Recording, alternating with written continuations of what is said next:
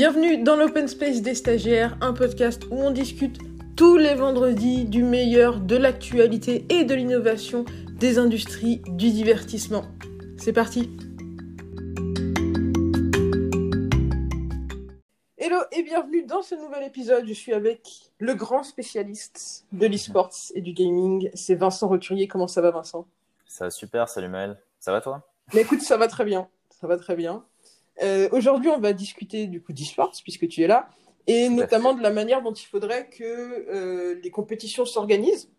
On a un peu une, une, dichotomie entre le système euh, de ligue ouverte et de franchise, mais avant, j'aimerais bien que tu me fasses un petit, un petit rappel sur là où on en est dans l'e-sport. Pourquoi c'est un sujet Tout à fait, tout à fait. Mais l'e-sport, euh, ça n'aurait échappé à personne, fait tout de même parler de plus en plus de lui. Mmh. Euh, c'est en 2020, euh, c'est estimé à être euh, à représenter une industrie, un marché de 1,1 milliard de dollars. Euh, c'est en croissance de 16% par rapport à l'année précédente, donc c'est vraiment euh, en pleine dynamique encore et il y a énormément, tout le monde en parle, il y a énormément d'investissements qui se font, il y a énormément d'attention dans les médias et même l'e-sport devient un média. Ça devient très très intéressant. Et en même temps, il y a ce côté-là où, comme je disais à l'instant, c'est 1,1 milliard que représenterait l'e-sport, mais l'industrie du jeu vidéo en général, elle génère 150 milliards. Donc euh, il y a vraiment une, un gap énorme euh, pour l'e-sport pour, euh, pour se développer encore. Ok, donc ça, on en parle beaucoup, mais ça n'a pas encore atteint son plein potentiel. Donc il faut continuer à garder un œil et c'est peut-être le moment de placer ses pions. Absolument, absolument. si on regarde pour les joueurs aussi, les cash prizes ont explosé ces dernières années. ça a pris, il y a six ans, il y avait un total de 37 millions de dollars de cash prize sur toutes les compétitions. Euh, en 2019, on était à plus de 211 millions de dollars. Euh, donc, euh, ça, c'est vraiment sur tous les aspects, c'est-à-dire du côté des équipes, des ligues, des joueurs, ça explose de tous les côtés. Et là, du coup, on reste avec, donc, comme on, comme on l'expliquait, on est sur une industrie qui est encore jeune, donc il y a certaines structures qui ne sont pas encore établies. Notamment, il reste encore un grand débat. Est-ce qu'on doit se développer sur un système de ligue franchisé ou sur un système de ligue ouverte. Absolument, voilà, on peut penser que ça y est, l'e-sport est mature, qu'il est prêt à exploser, mais il existe vraiment encore euh, un point sur lequel l'e-sport n'est pas fixé, c'est vraiment euh, ce côté ligue franchisée versus ligue ouverte. Donc les ligues franchisées, qu'est-ce que c'est tout simplement? Euh, Ce sont des ligues fermées, comme par exemple la NBA en en basketball aux États-Unis. C'est une ligue où il n'y a pas de montée-descente, toutes les équipes payent pour faire partie de la ligue, et euh, ça présente certains avantages et inconvénients dont on discutera après. Et les ligues ouvertes, à l'opposé, c'est par exemple euh, notre bonne vieille Ligue 1, avec un système de montée-descente vers la Ligue 2, euh, nationale, etc. Ok. Euh, les ligues, pardon, si je peux me permettre juste, les ligues franchisées, c'est apparu en 2017 dans l'e-sport. C'est ce que j'allais te demander. Eh ben voilà, j'y viens, j'y viens. C'est apparu en 2017 avec euh, c'est Blizzard qui, avec la sortie d'Overwatch, avait annoncé que la ligue allait être une ligue franchisée. C'était un peu une révolution. Et Riot Games euh, a aussi en 2017 euh, transformé euh, sa ligue chinoise, la LCK, en, en une ligue franchisée. mais il faut savoir que la ligue avant était une ligue ouverte. et en fait, apparemment, il y avait quand même une grosse demande de la part des équipes de la LCK que ça devienne une ligue franchisée. Ok, donc c'était une demande qui venait des équipes elles-mêmes. Ouais, absolument. De plus en plus, les, les, ça, ça vient de ce côté-là. Et après, le fait est que c'est un modèle qui marche plutôt bien pour les raisons qu'on va évoquer plus tard. Mais donc, euh, de nouveaux jeux qui se développent euh, tendent aussi souvent vers des systèmes de franchise. Donc voilà. Et du coup, pour toi, qu'est-ce que c'est les principaux avantages de se développer sur un système franchisé? Alors tout d'abord déjà pour les pour les joueurs, euh, ça apporte beaucoup plus d'encadrement, de garantie, c'est-à-dire que déjà d'un point de vue financier, euh, ils vont être payés de manière fixe euh, par la ligue et non pas par les équipes. Et donc il faut savoir que bah, c'est vrai qu'il y a beaucoup d'équipes qui euh, qui étaient un petit peu lâchées par leurs investisseurs et qui faisaient faillite et les joueurs n'étaient pas payés pendant des mois et au final euh, il n'y avait plus rien. Donc ça créait quand même enfin c'était assez scandaleux parfois dans l'e-sport. Au début c'était un peu bancal parfois. Euh, il y a aussi un soutien psychologique moral. Ça apporte une instance externe toute cette ligue qui permet de les aider et qui permet de contrôler tout ça. Donc pour les joueurs c'est quelque chose qui est vraiment bénéfique pour le coup. Il n'y a, a, pas débat là-dessus Ok. Et pour, pour toi, pour un investisseur, le format qui convient le mieux, c'est le système ouvert ou le système franchisé? Euh, pour un investisseur, c'est vrai que le système franchisé est quand même très euh, très intéressant, euh, notamment par exemple si on pense aux sponsors des équipes. C'est vrai que comme on, comme on disait, l'e-sport c'est assez récent, il y a plein de choses qui se passent, on ne sait pas trop comment ça va évoluer. Et donc c'est vrai que le fait que toi en tant qu'investisseur, en tant que marque, tu sponsorises une équipe et tu es sûr qu'elle va rester dans cette ligue-là, même si elle performe pas, forcément, ça rassure. Et même pour les équipes, elles peuvent se permettre de, de payer euh, plutôt cher des joueurs et même si ça marche pas ou, ou même de prendre des petits talents qui vont euh, qui vont exploser ou pas, tu vois. Mais euh, elles ont plus cette pression de descendre, donc forcément ils sont beaucoup plus relax sur le fait d'investir et de s'investir dans, dans la ligue. Ok, donc c'est quelque chose où tu peux voir des projets un peu plus durables en fait. C'est ça, c'est ça. On sait que la structure elle est établie, qu'elle va pas changer. En tant que sponsor, euh, tu vas pouvoir signer un truc, euh, j'imagine, très charté, où on va dire, OK, la ligue, va être comme ça, comme ça, comme ça, tu vas pouvoir pas être là, là, là, là, là, il y a tel tempo euh, dans l'année. si tu as des produits à sortir autour, tu peux, on peut jouer sur ces tempos-là, machin, machin. Enfin, c'est beaucoup plus cadré. Et donc, forcément, quand il y a un cadre, quand il y a une timeline précise, quand il y a beaucoup de choses définies, pour une marque, c'est forcément plus intéressant parce qu'elle peut créer plus de synergie, elle est plus rassurée, comme on a déjà dit. Mais voilà. Euh, aussi du côté, euh, si je peux revenir un petit peu aussi du côté des équipes, en fait, ce qui est hyper important, euh, l'e-sport, on se rend pas compte parce que, bah, enfin, on, se rend, on se rend pas compte, mais on en entend beaucoup parler, on se dit c'est quelque chose de mature, mais en fait, c'est super récent. Il y a, il y a très peu d'histoire dans l'e-sport, et aussi pour les équipes, c'est hyper important euh, de, de pouvoir créer euh, vraiment euh, une histoire et de développer des choses, de développer du merchandising. Et en fait, bah, si d'une année à l'autre elle tombe en Ligue 2, elle va perdre de visibilité et ça va être fini en fait. Et donc là, c'est vrai que ce système de franchise aussi apporte cette sécurité de rester durablement dans la tête des gens dans ces ligues-là et de pouvoir vraiment développer des histoires. Euh, et on voit plein de trucs super sympas qui apparaissent, plein d'initiatives. Je pense à G2, une équipe européenne qui, par exemple, a fait des maillots euh, par pays parce que bah, maintenant ils sont suivis un peu partout dans l'Europe et tout. Donc ça fait vraiment des trucs euh, super cool. Et c'est vrai que la, franchise permet aussi de développer vraiment cette histoire autour des équipes, euh, un peu similaire au sport, mais dans l'e-sport, ce qui est compliqué vu que c'est récent. Ok, donc ça, ça sera peut-être euh, quelque chose dont on aura l'occasion de reparler dans un, un podcast suivant, euh, la manière dont on s'organise quand on est une. Dont on, s'organise quand on est une équipe qui n'a pas de pertinence géographique, en fait. Parce qu'on en a parlé en off, l'e-sport, c'est pas toujours quelque chose qui s'insère sur, sur un territoire. sinon, pour ce qui est de, donc, toujours de ce système franchisé, pour toi, c'est quelque chose qui est plus intéressant pour euh, d'un point de vue entertainment? Ouais, ben un peu sur le même concept quoi. Euh, les, équipes peuvent euh, s'investir et investir financièrement plus d'argent, typiquement autour de l'entertainment, autour de faire des petites activations un peu cool. Il y a maintenant il y a plein de vidéos qui se font euh, autour des équipes, autour des, enfin ça, même c'est un milieu où ça chambre pas mal, mais c'est assez marrant sur Twitter, il se passe plein de trucs. Enfin maintenant c'est hyper divertissant, euh, divertissant pardon l'e-sport au-delà des compétitions, c'est-à-dire que vraiment tout l'extérieur et il y a tout un environnement qui se crée. Euh, alors je sais pas si ça va être propre au système de franchise, mais c'est vrai que le fait que les systèmes de franchise donnent envie aux équipes d'investir, comme je disais par exemple dans le merchandising, dans le fait de créer des stories, euh, des storylines, etc., fait que le tout devient un peu plus divertissant. Quoi. Ok, je vois. Donc ça, c'est quelque chose qui pourrait être vu théoriquement dans les systèmes de ligue ouverte, mais finalement, l'intérêt financier serait pas euh, le même, le, retour sur investissement de développer. Euh. Bah, c'est ça. Le truc, c'est que j'imagine pour investir euh, certaines sommes dans ce genre de contenu plutôt que dans l'aspect primaire de l'e-sport, c'est-à-dire les joueurs, la structure, les gaming houses, les choses comme ça, il faut des sécurités. C'est vrai que cette sécurité, elle est acquise beaucoup plus facilement avec le système de franchise. Ok. Donc, on a, euh, on a quatre gros avantages du système franchisé. L'encadrement, euh, rassurer les investisseurs, euh, des investissements qui peuvent être faits sur le plus long terme et le développement finalement d'un écosystème plus divertissant. Mais pour toi, il y a aussi des gros points négatifs du système de franchise.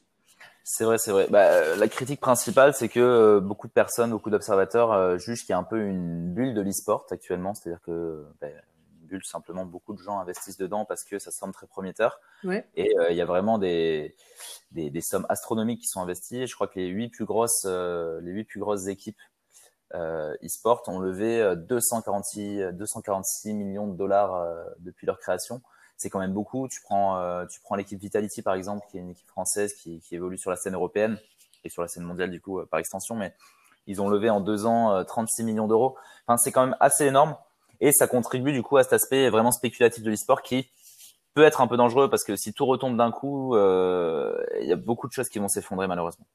Ok.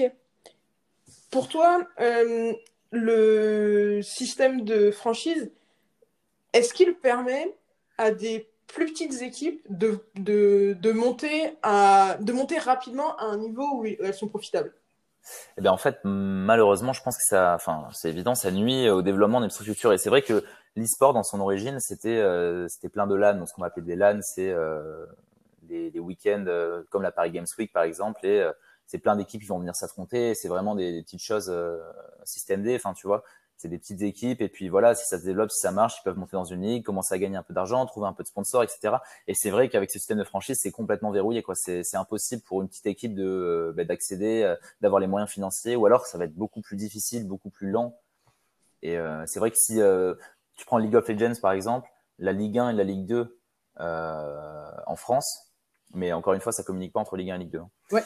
Enfin, ça peut, mais bref, on va pas rentrer dans les détails mais ce sont des ligues franchisées. C'est vrai que euh, derrière ça, il y a, ils vont organiser un truc qui s'appelle l'Open Tour. Donc, c'est vrai que League of Legends investit beaucoup pour quand même maintenir des compétitions, etc. Mais c'est pas le cas de tous les jeux. Et même dans ce cadre-là, ça va être plus dur pour des petites équipes de s'organiser, de se structurer, euh, de trouver des investissements, de trouver de la visibilité aussi, parce que, bah, évidemment, euh, il y a beaucoup d'attention sur la, la, ligue majeure dans chaque pays, sur chaque jeu, etc. Et moins dans les ligues secondaires. Ok. En tout cas, de la, de la part des, des, des, des spectateurs. Donc, euh, qui dit audience dit sponsor et qui dit pas d'audience dit pas de sponsor. et d'un côté, ça, le, système de franchise, donc, il permet d'avoir du très très beau jeu, euh, comme on en parlait, euh, dans, dans, ces, dans ces ligues, donc dans les ligues franchisées.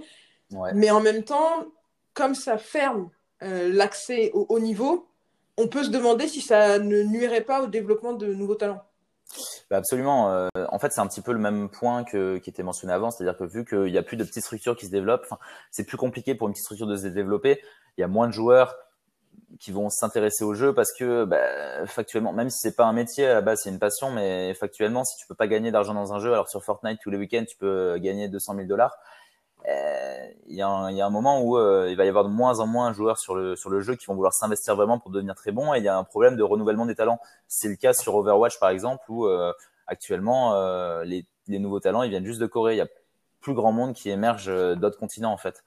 Donc c'est vrai que bah, sur le long terme c'est absolument chaotique s'il n'y a pas un renouvellement des talents parce que bah, déjà du entertainment ça nuit, c'est super sympa de découvrir de nouveaux talents, etc. Et puis tout simplement euh, dans l'e-sport, euh, c'est vrai que des joueurs, euh, ça, ça, ça les, joueurs ne restent pas très longtemps. Quoi. Passer la trentaine, c'est compliqué de rester au niveau. Ok. Donc on a une, nuisance non seulement pour le développement des plus petites structures, pour le développement de nouveaux talents, et aussi finalement, on se prive d'une partie du spectacle. Parce que la, si, tu fais, si tu reviens à la comparaison entre la Ligue 1 et la NBA, la NBA, en fait, il y a une seule bataille qui est la bataille pour le titre. Mais en Ligue 1, tu as à la fois la bataille pour le titre et la bataille pour euh, ne pas être relégué. Absolument. Alors que là, c'est vrai que bah, dans ces systèmes franchisés, euh, c'est parfois assez décevant de regarder certains matchs parce qu'on sait qu'il y a des équipes, elles vont absolument pas se battre et limite, ça crée vraiment euh, comme deux ligues dans une seule. C'est-à-dire qu'il y a deux équipes qui vont jouer la cuillère de bois mais qui a aucun intérêt parce qu'il n'y a pas de descente et le reste va jouer le titre. Alors que c'est vrai que bah, moi, par exemple, qui suis supporter du Toulouse Football Club, ah. Euh, je palpite euh, quand mon équipe euh, se maintient en finissant 17e ou 16e à la dernière journée plutôt que quand elle finit milieu de tableau. C'est vrai. c'est vrai que c'est un aspect qui est quand même aussi hyper cool à, regarder. Et, et c'est dommage. Puis oui, tout simplement, les équipes vont moins se battre. C'est-à-dire que vraiment, si à la moitié, ça, se passe souvent en split, donc ça veut dire c'est un peu match aller match retour, tu vois, mais sur une demi sur une demi année. Ok. Et, si à la moitié du split, elles sont elles sont au fond, bah, la deuxième moitié, ils vont rien faire non plus. Et tu le sais très bien. Et c'est et c'est dommage, quoi. T'as pas envie de regarder ça. Bah, c'est des comportements de toute façon qu'on observe aussi euh, en NBA. Ouais, bah alors je, je t'avoue, je suis pas un, grand, un grand friand de basketball, donc j'ai jamais trop observé ça, mais je te fais confiance là-dessus. mais ouais, donc il y a, euh, c'est dommage, c'est dommage pour ce coup, euh, pour ce, pour ce sujet-là. On aime bien avoir, moi je suis comme toi, je, je m'intéresse beaucoup à la Ligue 2 en foot. Euh, on aime bien avoir regardé cette, cette, bagarre-là. Je trouve que ce qui a été notamment très intéressant, euh, ce qui est notamment très intéressant dans cette bagarre euh, pour, entre la Ligue 1 et la Ligue 2, c'est les playoffs qui ont été, mis en place. entre, tu vois, ça, ça, crée un petit peu d'excitation. C'est une manière de dire. vous vous intéressez à la Ligue 1, bah, en Ligue 2, il se passe quand même de belles choses, tu vois. Ouais, tout à fait. ouais. Puis c'est vrai qu'aussi, euh, bah, comme on disait, genre l'e-sport c'est trop récent et du coup euh, il y a peu de, il y a peu d'histoire encore, mais c'est vrai qu'à long terme, ce serait trop cool de dire putain, cette équipe mythique qui était là au début de l'e-sport revient dans la première ligue et tout, ce serait super, tu vois. Comme, oui, créer des quand le RC Lens remonte, tout le monde a en ouais, le RC Lens revient en Ligue 1, c'est cool, tu vois. Ouais, c'est créer, ouais, c'est ça, créer une, des, dynasties, créer une histoire, des, clubs. C'est en fait quand on a un, une, c'est une toute nouvelle industrie qui se crée avec plusieurs ligues qui vont se créer. Mm. Donc il va falloir que chacune de ces ligues arrive à créer une, un, attachement à travers l'histoire, à travers euh, bah, quand tu vois toi quand tu auras 40 ans et que tu auras des enfants, tu pourras leur raconter voilà je suivais telle équipe à l'époque ils étaient dans la top league, mm. des choses comme ça pour que pour que les, les, ligues en fait aient une, une, pertinence euh, historique plus grande. Absolument. Donc pour toi, euh, comment est-ce qu'on devrait approcher ce système de franchise? Euh, Est-ce qu'il y a plusieurs manières de, de, créer une franchise? Ouais, c'est-à-dire que quand bien même on est au sein du système de franchise, c'est vrai qu'il y a plusieurs écoles qui peuvent qui peuvent s'opposer. Euh, tu sais, on parlait du fait que euh, on veut créer une histoire, etc. Overwatch, quand ils ont lancé, euh, enfin Blizzard, pardon, quand ils ont lancé leur ligue fermée avec leur jeu Overwatch, ce qu'ils ont fait, c'est que en tant qu'équipe, tu pouvais acheter un slot, mais tu représentais une ville. Donc, tu allais avoir Londres, Los Angeles, machin, etc., etc. Mais tu pouvais pas brander ton équipe. Donc, j'imagine que derrière, le but, c'était de créer l'attachement de la ville comme tu peux avoir pour le sport. Ouais. Mais voilà, est-ce que c'est la bonne manière de faire les choses? Parce qu'au final, l'e-sport, c'est pas développé comme ça et je pense pas que le public attende ça non plus. Mais voilà, c'est à voir si dans le futur, ce genre euh, d'initiative, entre guillemets, perdure. Parce que c'est vrai que je sais que les, du côté des équipes, c'était assez décevant de se dire, euh, bah, je claque, parce que quand même, hein, la première année, c'était 20, euh, 20 ou 25 millions de dollars pour acheter un slot. je paye 25 millions de dollars, mais officiellement, quand je joue, je vais m'appeler Londres plutôt que Vitality, tu vois. Ouais, c'est assez problématique. Bah, ce qui est dommage, c'est que, enfin, pour revenir encore à la NBA, qui est euh, voilà, une des plus grandes ligues franchisées, désolé, on en parle beaucoup. Euh, c'est l'exemple, donc autant en parler. Tu vois, euh, bah, les Lakers, ils étaient à Minneapolis pendant un temps, ils sont maintenant à Los Angeles.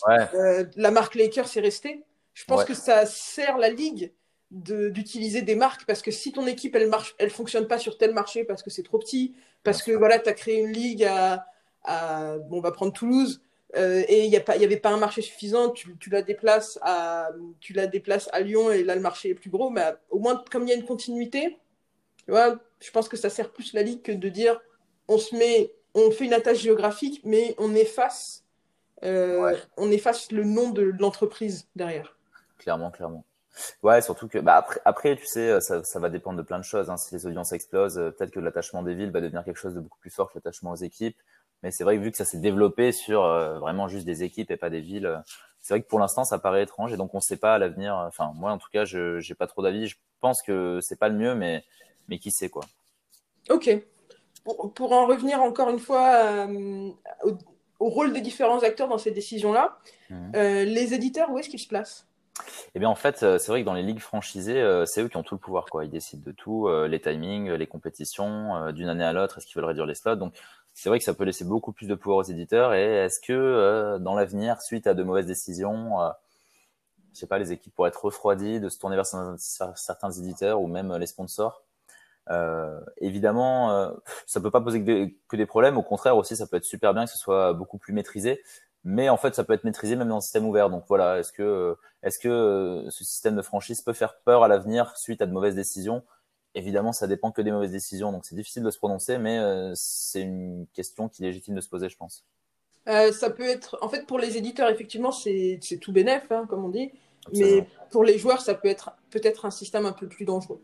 Ouais, clairement, clairement. C'est, y a, ça crée un petit peu euh, d'incertitude pour eux. ouais, bah ouais. ouais. Si, on, si on, on, résume ce sujet avec ton opinion, qu'est-ce que ce serait, toi, ton opinion? Franchise, ligue franchisée ou ligue ouverte?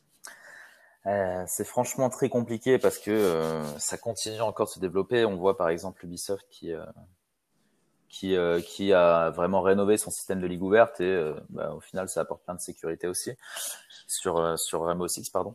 Donc je sais pas, j'aurais tendance à dire que ça dépend aussi des stratégies des jeux, ça dépend des stratégies des marques. Il y a des jeux qui vont pas se prêter au système franchisé. Je pense à Fortnite par exemple parce qu'il s'est développé comme ça et que en fait, ça a ce côté hyper cool que euh, quelqu'un entre guillemets inconnu puisse euh, gagner un million de dollars un week-end, tu vois. Ouais. et au contraire, sur des sur des jeux un peu historiques, bah, c'est le système de franchise apporte plein de sécurité pour développer une histoire et tout, donc c'est hyper cool aussi.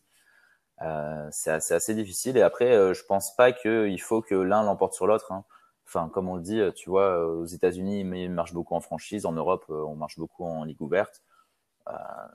Euh, on n'est pas en train de dire euh, les États-Unis vont l'emporter sur l'Europe un jour ou l'autre, tu vois. Les deux marchent très bien et ça passe problème à personne. Donc c'est peut-être ça aussi euh, le fin mot de l'histoire. Mais voilà. Ouais. Chaque chaque jeu, chaque enfin chaque jeu, chaque ligue liée à chaque jeu pourra peut-être décider de la manière dont, dont l'organisation est préférable. Absolument. En tout cas, Vincent, merci beaucoup d'être venu nous éclairer sur ce sujet. Bah, écoute, merci à toi. Et on se retrouve très vite pour le prochain sujet gaming, e-sports ou musique. À plus. À plus.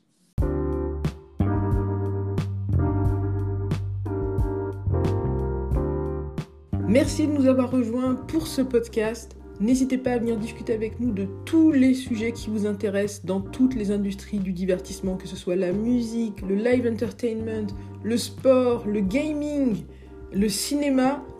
On est ouvert à toutes discussion sur nos réseaux sociaux Instagram, LinkedIn, Twitter. Vous nous retrouvez à l'open space des stagiaires. C'était Maël pour l'open space des stagiaires. Je vous dis à vendredi prochain.